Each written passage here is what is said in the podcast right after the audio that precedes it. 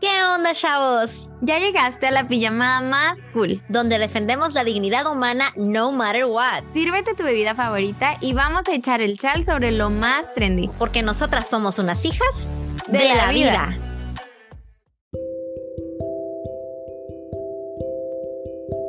¿Qué onda, chavos? ¿Qué rollo? Muy buenos días, tardes, noches, dependiendo a qué hora estés escuchando esto. Pues espero que estés teniendo un gran día y te doy la bienvenida a nuestra pijamada provida del día de hoy.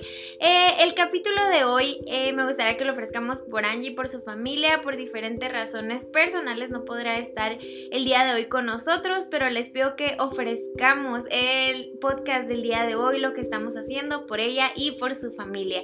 Y bueno, pues sin hacer muy larga esta introducción, quiero contarles que el día de hoy vamos a hablar sobre un tema pues un tanto difícil, ¿verdad? Y antes de adentrarme mucho en él, quiero decir, bueno, eh, se trata sobre personas que se han hecho una operación de cambio de sexo.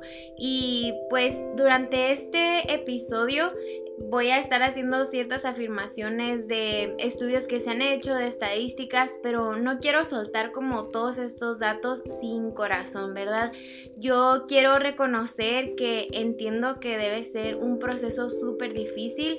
Simplemente el hecho de pensar que naciste en el cuerpo equivocado y que las diferentes redes sociales lo confirmen y que diferentes celebridades lo confirmen y lo y lo apoyen. Y además de esto pues igual los los hospitales, las teorías psicológicas, muchos psicólogos y muchos líderes en todas estas ciencias, eh, evidentemente la gran mayoría apoyan a alguna persona que siente que nació en el cuerpo equivocado invitándolos a someterse a alguna cirugía, ¿verdad? Entonces, esta no es una aseveración de la nada, más adelante les voy a compartir algunas fuentes, pero yo quisiera hacer esta, primeramente, esta aclaración de que comprendo que debe ser una decisión súper difícil de tomar, que no nadie se toma a la ligera y que, y que bueno, pues pongo mi corazón por todas aquellas personas también que han pasado por una situación así, que están atravesando alguna situación así y encuentran como solución el cambio de sexo. Eh, entonces, bueno, a través de este episodio la intención no es juzgar ni criticar ni mucho menos, sino informar, ¿verdad? Eh, por eso yo quería poner antes de iniciar este proceso sobre la mesa y esto pues lo quiero hacer a través de diferentes ejemplos, diferentes testimonios de seis personas que decidieron someterse a alguna operación de cambio de sexo y el día de hoy están arrepentidas. Eh, cuentan su historia, la mayoría, de la mayoría van a poder encontrar sus testimonios en internet, seguramente hay algunos que ya han escuchado, pero pues yo les quiero dar seis ejemplos el día de hoy. El primer caso de una persona que se hizo cambio de sexo y se arrepintió, bueno, no es el primer caso, pero es el primer caso que yo les quiero platicar, es una persona que se llama Walter Heyer que bueno, eh, vivió una infancia muy complicada, tuvo un cambio de sexo que hoy considera innecesario y tuvo una lucha grandísima por buscar su, identidad. Eh, luego de esto, eh, luego de esta experiencia, pues él ha criticado al lobby por querer influenciar o influir en los colegios, en las primarias desde temprana edad, ¿verdad? Hay muchísimas personas que consideran que entre, entre antes mejor, ¿verdad? Que entre antes sepa una mujer o un hombre que no pertenecen a ese cuerpo mejor porque entonces es cuando más fácil se puede hacer una intervención quirúrgica. Pero, ¿y qué si te arrepientes, verdad? ¿Y qué si no era realmente la mejor decisión? lo cual evidentemente a los 4 o 5 años de edad o 10 o 15 realmente no cuentas con todas las herramientas para tomar una decisión de este tipo, ¿verdad? Entonces al final, pues quien está tomando la decisión por ti son tus papás, tras a lo mejor tú decir qué es lo que quieres, ¿verdad? Pero bueno, esta es, es una crítica que, que hace él y bueno, desmonta eh, lo del film transexual de la chica danesa que seguramente muchos aquí la vieron. Y bueno, pueden descubrir más de él, les podemos compartir el artículo donde habla de esto. Otra persona eh, que se arrepintió de haberse hecho este cambio de sexo es Alan Finch, que es un australiano de 36 años que durante 17 años fue una mujer llamada Helen. En su adolescencia él nunca se sintió integrado y pues él pensó que era homosexual. Eh, luego siguió teniendo dudas toda su juventud, entonces pensó, como muchos dicen, que estaba atrapado en el cuerpo equivocado, ¿no? Él tuvo apoyo en cuanto a esto de su mamá y de muchos médicos y entonces se sometió a este cambio de sexo. Que bueno, esta decisión no tiene, no tiene vuelta atrás, ¿verdad? Aunque te arrepientas y aunque quieras volver, pues se dio, se dio cuenta demasiado tarde, ¿verdad? Y él dice, te mutilan los genitales y luego te hacen creer que eres mujer, pero esto es falso. La operación es falsa, no te cambian el sexo, eso es biológicamente imposible. Te mutilan los genitales y luego te hacen creer que eres mujer. Bueno, que es lo que ya mencionaba anteriormente. Qué fuerte y la verdad que lo leo y me duele imaginar imaginar que una persona además de atravesar por algo tan difícil antes de tomar la decisión, luego hacerse la operación y finalizando con darse cuenta de que esa no era la respuesta, me imagino que ha de ser de verdad un camino súper difícil, súper complicado, ¿verdad? Que evidentemente no quiero tomar a la ligera, yo, me, yo sé, me imagino, no que lo sepa ciencia cierta, pero que ha, de ser un camino muy difícil. Eh, otra persona, otro testimonio es René Richards, que, bueno, el nombre de mujer que le hizo famoso es René Richards, que él nació como, como Richard Raskind. Él fue un campeón de tenis muy famoso en los años 70 y saltó a la fama eh, porque era una de las primeras personas del mundo en someterse a un cambio de sexo y claro que pues también por ser deportista, ¿verdad? Pero esto fue una de las eh, cosas que que resaltó o que sonó mucho de él, ¿verdad? Eh, su decisión creó un gran revuelo en la sociedad de aquel entonces, imagínense en los años 70, imagínate, esto evidentemente era algo que, que salía a la luz, ¿verdad? Era un símbolo incluso para el lobby, ¿verdad? Para todas aquellas personas que se podían identificar con él. Y bueno, él tenía que mostrar como esta imagen de fortaleza y de valentía pero realmente él confiesa que estaba viviendo una pesadilla, que fuera de las cámaras eh, todo esto era una pesadilla para él. Y bueno, dice una frase que, que tengo aquí escrita que dice, hay muchas opciones a destrozarte la vida por la confusión de no saber quién eres, que bueno, es lo que yo he estado diciendo, ¿no? O sea, ha de ser una tormenta y como dice él, una pesadilla. Imagínate no saber quién eres y por eso yo quise empezar con el preámbulo y que no es una decisión que yo no creo que nadie tome una decisión como esta a la ligera. Sin embargo, pues las consecuencias son atroces, ¿verdad? Eh, él confesó, él dijo, sé que en el fondo, sé que en el fondo soy una mujer de segunda clase si hubiera tomado una droga que me redujera la presión, lo hubiera tomado sin pensar antes de operarme. No quiero ser ningún ejemplo a seguir para personas transexuales. Quiero decir públicamente que hay mejores opciones a la de la operación de cambio de sexo. Está fuertísimo, está fuertísimo estas declaraciones. Creo que denotan muchísimo dolor, muchísimo sufrimiento detrás de este camino, ¿verdad? Y la responsabilidad de querer o de de querer luchar o de querer apapachar a personas que han pasado por el mismo camino y de, y de representar a una comunidad, ¿verdad? O sea, que esto ya también se inclina bastante a la política y a todos estos compromisos que se pueden hacer y que a lo mejor pues él se sentía responsable de responder positivamente, de que lo vieran feliz y y tristemente detrás de todo no era así, o sea, estaba pasando una pesadilla.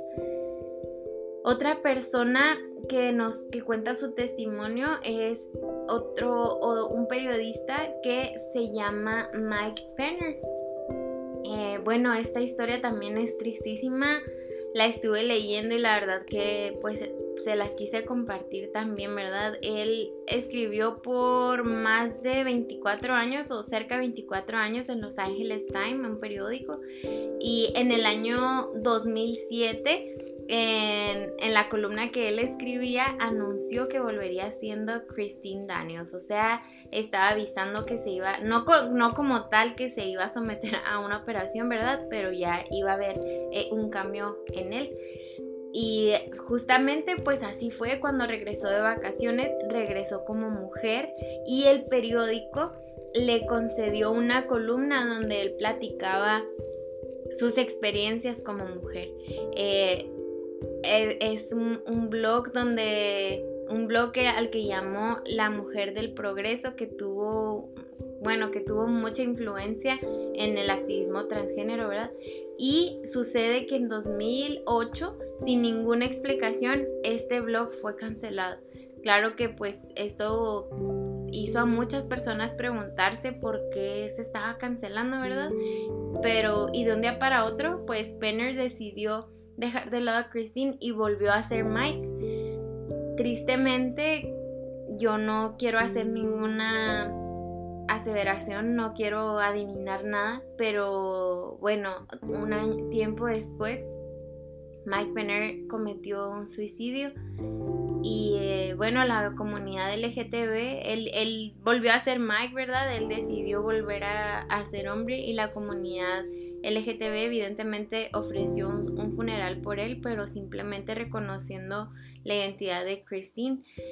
Que eso hizo pues mucha especulación y realmente es entrar en detalles, ¿verdad? Yo lo, yo ahorita lo que deseo más es pues es respetar la memoria de él, que no me imagino, sé que no me imagino y nadie nos podemos imaginar eh, el camino tan difícil que atravesó porque pues mira, o sea, nace siendo hombre y luego eh, estando en este punto tan alto en su carrera, ¿verdad? Decide hacer este cambio de sexo y regresa y recibe todo este apoyo. Yo me imagino que era bien agridulce porque él, pues por lo que, por lo que se cuenta aquí, ¿verdad? Que él regresó a, a ser Mike, o sea, estaba en su punto más alto a lo mejor en su carrera o en un punto muy importante porque era muy sonado, porque era muy reconocido, pero a, la vez, o sea, en su interior, él estaba teniendo una guerra, ¿verdad? Una guerra interna de que, ok, o sea, mucha gente lo estaba apoyando por esto, pero él no se sentía 100% como, ay no, de veras que se me pone la piel chinita porque, o sea, al final decidió terminar con su vida por la tormenta que pasaba. A lo mejor, yo pienso ahorita, a lo mejor pues no tenía a nadie con quien hablar de este tema en total confianza y, y qué difícil, o sea, y ahorita que te lo estoy diciendo, ustedes saben que nosotras siempre, siempre nos invitamos a nosotras mismas también a tirarle al amor, ¿verdad? Porque en estos temas pues es bien fácil señalar y, y juzgar cuando en realidad creo que especialmente en los casos como los que estamos platicando hoy, o sea, qué padre ser esa persona que tiene los brazos abiertos para que para que alguien que está atravesando por un momento difícil pueda refugiarse en ti, ¿verdad? Qué fregón que en que seamos puente y que y que tengamos los ojos y los sentidos abiertos, listos, ¿verdad? Para también ser refugio para aquellas personas que, lo necesitan, aunque piensen diferente a ti. Qué padre que pueda ser un refugio y que nos podamos desapegar un poquito de, de la ideología, no de tus creencias, no que cambies tu manera de pensar como tal, pero que, que podamos tener nuestros sentidos listos para ayudar cuando sea necesario, ¿verdad? O sea, pensando en este caso en específico que que me parte el corazón, ¿verdad? Y este último caso del que te quiero hablar es un caso que estuvo muy sonado recientemente en redes sociales y seguramente lo viste. y fue motivo de inspiración para platicar de este tema hoy, que es el caso de Susana Domínguez. Eh, Susana, ah, bueno, es una joven española que a los 15 años inició este proceso de cambio de sexo, ¿verdad? Pero ella ahorita está a los 24 años de edad, menciona que está arrepentida y que y se está cuestionando cómo fue todo este proceso, cómo fue que tantos adultos a su alrededor consideraron que tomar esta decisión a los 15 años era acuerdo o era maduro, ¿verdad? Algo que está muy evidente en algunos de los casos que les he mencionado, aunque no he dicho específicamente en cuáles, pero que sí llamó bastante mi atención, es que muchos ya lidiaban con algún problema mental. Eh, aquí Susana menciona que, que ella eh, estaba pasando por un momento de depresión, que incluso había sido diagnosticada con un, con, cierto, estaba como en cierto espectro del autismo.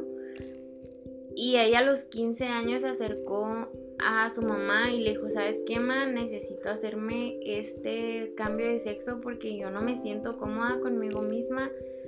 Yo quiero ser hombre, ¿verdad? Entonces, pues la mamá dijo, bueno, pues vamos a llevarte con un psiquiatra, a ver, él ya está tratando como tu depresión y todo esto, entonces a lo mejor puede saber mejor qué es lo que necesitas, ¿verdad? Eh, entonces el psiquiatra que ella atendía, eh, pues la diagnosticó, diagnosticó que necesitaba un tratamiento para cambio de sexo. Y, y bueno, pues evidentemente pues se, se, hizo la histerectomía, ¿verdad? Que es cuando se retiran los senos, se retiró también el... Eh, perdón, que, que retiran el pues la matriz, ¿verdad? Del útero, los ovarios y también pues se retiró los pechos con una mastectomía. Este, entonces pues se retiró todo y ahorita eso fue cuando ella tenía 15 años, ¿verdad? Bueno, es cuando ella inició el proceso, pero no mucho tiempo después es que ella empezó a sentirse fatal. Eh, fue al psicólogo, empezó a ir a, terapia y dijo que dijo que ella no quería ser hombre y ahora que quería ser mujer, ¿verdad? Eh, la mamá dice, me siento muy culpable, todo el mundo me dice que como no me di cuenta. Y estoy alargando un poquito más este, este caso porque aparte pues es el que ha sido más sonado estos días, pero ella tardó en darse cuenta seis años de que, de que la situación lo que ella enfrentaba no tenía nada que ver con esto, sino que ella, ella considera que fue un mal diagnóstico, porque pues ella ya contaba, ya estaba yendo al psicólogo, al psiquiatra por depresión y por diferentes cosas que estaba atravesando y no sentía que podía integrarse no a su escuela y pues a su vida social, podemos decir. Y ella veía esto como solución porque dice que empezó a ver videos en YouTube y escuchaba cómo tantas personas eh, les había funcionado el cambio de sexo, ¿verdad? Entonces ella empezó a preguntarse, bueno, a lo mejor estoy deprimida y así porque no, no soy mujer, o sea, estoy atrapada, perdón, ajá, sí, estoy atrapada en el cuerpo de un hombre, ¿verdad? Pero dice ella, o sea, como eso, ahorita dice, o sea, como eso va a ser suficiente evidencia para un psicólogo, que una chica de 15 años venga a decirte que, que que vio videos en YouTube y eso la hace pensar que esta no es su identidad.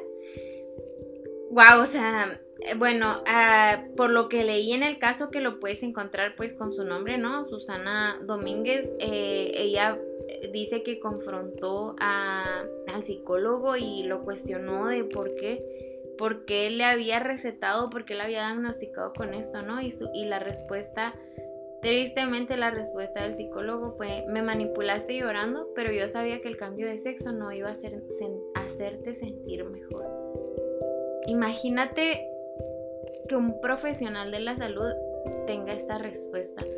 O sea, como si hacerte el cambio de sexo fuera una decisión tan fácil. ¿Quién mejor que un profesional psicólogo y además pues los doctores y todos los que están en este proceso, ¿quién mejor que ellos para saber que esta es una decisión difícil e irreversible?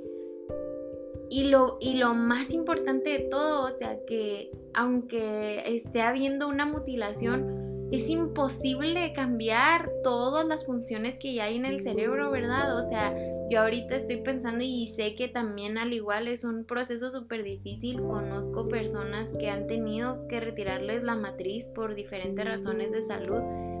Y eso es algo muy difícil. Es, es algo que a tu cuerpo, en sí a tu cuerpo físicamente le cuesta asimilar. Y claro que mencionar lo, psicólogo no, lo psicológico no está de más. Tu cuerpo está perdiendo algo, mutilaste tu cuerpo y lo va a extrañar y va a rechazar cualquier cosa que, quiera ponerse ahí, ¿verdad?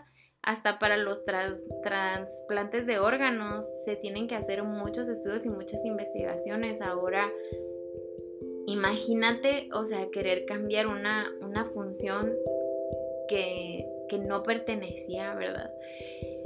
Y bueno, pues... Eh, es súper doloroso, es súper doloroso también para mí hablar de esto. Sé que me imagino que todas las personas de las que platicamos hoy, sé que hay muchas más personas, que hay muchísimos testimonios de personas, sobre todo jóvenes, que se sometieron a cirugías jóvenes que hoy se arrepienten. Se dice que es un 20% de las personas que se arrepienten y, y, pues yo quiero hablar también un poquito como de de, todas estas estadísticas, ¿verdad?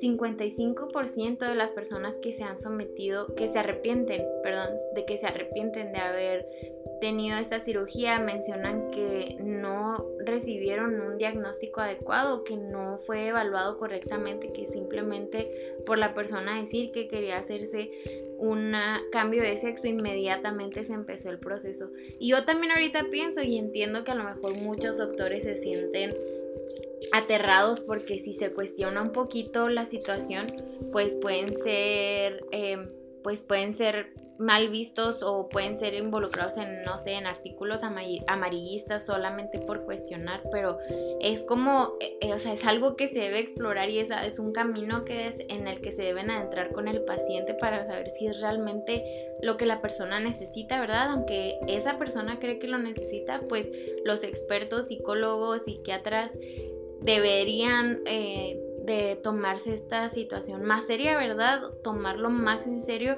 porque no es algo a la ligera y es algo irreversible. Es algo, imagínate que como como los casos que ya platicamos y en el caso de Susana, ella ahora se está se quiere someter al proceso reversible, ¿verdad? Donde pueda regresar a ser mujer y qué difícil, o sea, volver a atravesar por todo este proceso, ¿verdad? Eh, y bueno, em, les comentaba de, esta estadística que eh, la fuente la pueden encontrar en el Instituto, bueno, Institute of Comprehensive Gender Dysphoria Research. Y también el doctor Joseph Burgo es alguien que ha estado muy involucrado en este tema y dice que sí, o sea, como ya les decía, que los diagnósticos se hacen muy rápido sin ninguna eh, o no suficiente exploración psicológica. Y algo bien importante que ahorita me hizo bastante ruido es que cuando ellos quieren hacerse la operación para cambio de sexo, hay mil eh, recursos para que ellos lo hagan. Pero cuando hay una persona que se arrepiente, todos dan la espalda, ¿verdad? No es tan fácil. No, cuentan con, no se cuenta con los mismos recursos e igual se dice, aunque esto pues simplemente son cosas que encontré en los diferentes artículos que busqué, no sé cómo se puede encontrar una evidencia como tal, pero cuando una persona se arrepiente y acude a la comunidad LGTB, no están para ellos. Eh, se me hizo súper triste que la mayoría lo, lo mencionaron así y algunos incluso mencionan que recibieron amenazas, pero pues eso no lo puedo comprobar, por eso nada más se los menciono así, porque es como se decía en algunos de los artículos que estuve leyendo, ¿verdad? Y bueno, sin más, eh, evidentemente hay consecuencias, además de todo esto como tal que estoy diciendo, de las consecuencias de arrepentirte, de querer regresar, de que no haya una, un diagnóstico certero, un diagnóstico más, un, acompañamiento más profundo hacia la persona que quiere hacerse un cambio de sexo, pues igual hay muchos problemas de salud. Aquí les comparto que, eh, bueno, un 61% se presentaron eh, para el cuidado postoperatorio con dos o más síntomas. De 100%, 61% tienen que regresar porque cuentan algún, algún síntoma. Algunos de los síntomas incluyen en el 53% de las visitas sangrado en el lugar donde se hizo la operación, en el sitio quirúrgico vaginal el 42% de las visitas también tienen un problema relacionado con la función sexual, o sea que a partir de ahí su vida sexual también tiene un cambio, ¿verdad? Y también el 33% de las visitas, problemas relacionados, ya les decía, problemas relacionados con la, con la función sexual. Eh, los efectos secundarios más comúnmente informados fueron hipergranulación, o sea, granos en, en la zona en el sitio quirúrgico y disfunción urinaria, así como también problemas de cicatrización de las heridas. Y es que como no, o sea, si no es algo biológico, no es algo natural, ¿cómo tu cuerpo no va a reaccionar a eso, verdad? O sea, ay. Y bueno, eh, también igual les quería comentar de un estudio, un estudio sueco que se los podemos compartir, es un estudio muy profundo que no lo leí todo, pero este estudio fue realizado en Suiza, ya dije sueco, elaborado en el 2003 por el Instituto Público de Salud, en el cual se descubrió que las tasas de mortalidad postoperatoria y las tasas de suicidio entre transexuales es mucho mayor que en el resto de la sociedad. Pues de los ejemplos que hoy platicamos de los testimonios, eh, una, sabemos de una persona que cometió suicidio, ¿verdad? Pero en este estudio pues se muestra, ¿verdad? Que es mayor que en el resto de la sociedad, lo cual también me rompe el corazón. Eh, y este, pues una de las frases que, que les decía ahorita que les quería compartir, que lo veo también como una consecuencia. O sea, si eres hombre, la operación no te convierte en mujer. O si eres mujer en hombre, no es sino pura, mm, únicamente mutilación genital. Eh, última cosa que quiero recalcar como recapitulando es que las personas que quieren hacerse la operación tienen mucho apoyo en ese momento, pero no a la hora de, querer, de, querer regresar, ¿verdad? Pero pues un recurso que encontré que se me hace pues importante y creo que van a haber cada vez más y a lo mejor es una oportunidad para todas aquellas, aquellas personas que somos pro vida para estar ahí cuando las personas necesiten de apoyo, ¿verdad? Eh, encontré una página en internet que se llama Sex Change Regret, que es como arrepentimiento del cambio de sexo.com, sexchangeregret.com, donde hay bastantes recursos para aquellas personas que se han arrepentido. Creo que, o sea, en general, pues hay como noticias. Eh, al parecer, eh, a través de este sitio se promueve un grupo donde hay personas que se están identificando con, pues, diferentes personas que se han identificado y está en esta página Reddit. Tienen un grupo que se llama The Trans. Es un, es un grupo de chat donde hay más de 40 mil miembros que pues están teniendo conversación al respecto, ¿verdad? Eh, creo que pues se me hace eh, padre que existan estos recursos ya que como vimos antes pues las personas que se arrepienten cuentan con muy pocos recursos y con muy poco apoyo creo que es una ventana que se abre para hacer puente para estar ahí para aquellas personas que han atravesado por una situación tan difícil y tenemos la oportunidad de estar ahí para ellos, ¿verdad? Em, no, no quiere, bueno, no sé, la verdad que creo que es una muy buena oportunidad saber ahorita que no hay suficientes recursos para ellos y saber que esta estadística va aumentando sumado a el hecho de que especialmente ahorita en América, o sea, se quiere implementar toda esta ideología y todo este conocimiento de la diversidad sexual y en, desde tempranas edades, pues creo que esta información es muy útil como, como argumento para que no se haga, ¿verdad? A una de las una psicóloga que estuve viendo, eh, luego les paso el nombre porque ahorita se me olvidó, pero ella habla de, evidentemente, pues si una persona está sintiendo eso, no se trata nada más que no la escuchemos, ¿verdad? Ella dice, sí, puedes escuchar, pero que el proceso sea lo menos invasivo, ¿verdad? O sea, no irse luego, luego a hacer la operación, sino tener un acompañamiento real con esa persona y ver qué es lo que está sintiendo, porque como les decía, muchas de las personas que se sometieron a esta operación están pasando en el momento por una situación difícil, por depresión y a veces, o sea, se apuran a tomar una decisión y el problema es que las personas, los doctores, los psicólogos se sienten presionados por luego, luego ayudarles a, o igual, o sea, consideran que es lo mejor, ¿verdad? Pero sin hacer una, un acompañamiento suficiente o, un mejor acompañamiento, un mejor diagnóstico, ¿verdad? Es, es algo que se está tomando muy a la ligera a pesar de la seriedad que tiene. Entonces, al hacer el proceso menos invasivo, pues es más fácil que la persona, por ejemplo, una niña de 15 años que se acerca a decirte, oye, espérate, o sea, y, obviamente, o sea, y en los blogs que estuve leyendo, otras personas dicen, no, pues es que entre más jóvenes mejor, antes de que le salga la manzana, antes de que empiecen a mostrar, pues antes de la pubertad, ¿verdad? Que sabemos que eso, pues de hace, hace tiempo se, se está, se está implementando. Pero, o sea, el problema es que, ok, o sea, si la estadística de personas que se arrepienten está aumentando, entonces tal vez no es lo mejor que lo hagas a temprana edad, porque entonces, o sea, es irreversible, ¿verdad? En cualquiera de los casos es irreversible, pero evidentemente si le das tiempo y dejas que, que se haga un mejor diagnóstico, un proceso lento donde la persona pueda tomar la decisión de una manera más madura, pues le vas a dar la oportunidad de que si se arrepiente no sea tan difícil, ¿verdad? Este, bueno, eh, con, esa, con esa última reflexión me despido. Eh, es un tema difícil, pero como les decía, creo que también es una oportunidad de vernos como puente, de ser un recurso para aquellas personas que están pasando por un momento difícil y de un argumento para aquellas leyes que se quieren implementar desde la educación básica, ¿verdad?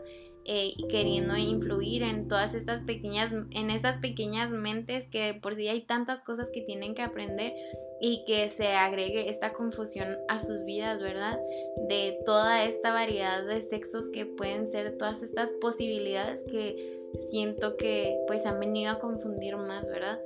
Y han venido a traer a los, a los jóvenes como a Susana eh, alternativas a soluciones mágicas a un problema que es mucho más grande, ¿verdad? Como la depresión. No digo que uno sea más grande que otro, ¿verdad? Pero detrás de Susana, ella menciona lo que yo era una adolescente deprimida y me dieron un medicamento que no era, ¿verdad?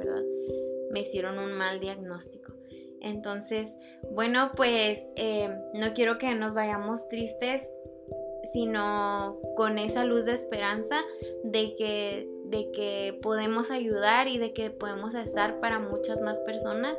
Todas estas personas son testimonios que pueden acompañar a la hora de argumentar, ¿verdad? En estos temas tan complicados pero que tenemos tanta oportunidad de amar, ¿verdad? De amar y de estar ahí para aquellas personas que nos necesitan. Creo que ya lo dije 40 mil veces.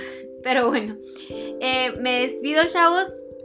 Muchas gracias por haber estado en esta pijamada provida. La verdad que muy contenta de haber estado con ustedes, de haber aumentado este monólogo. Por favor, platíquenos en redes sociales, en Instagram. Cuéntenos qué les pareció este capítulo. Si hay algún otro caso que ustedes nos quieran contar para compartirlo en nuestras historias. Y pues... Eh, anímense a buscar los artículos y las historias, los testimonios de estas personas que les compartí hoy. Y pues nada, invitadísimos a que seamos puente, a que estemos abiertos al diálogo y a estar para las personas que probablemente nos están necesitando hoy, ¿verdad? Nos vemos, chavos. Muchas gracias por habernos escuchado. Nos vemos, nos escuchamos la próxima semana. Y como diría Angie, bye bye.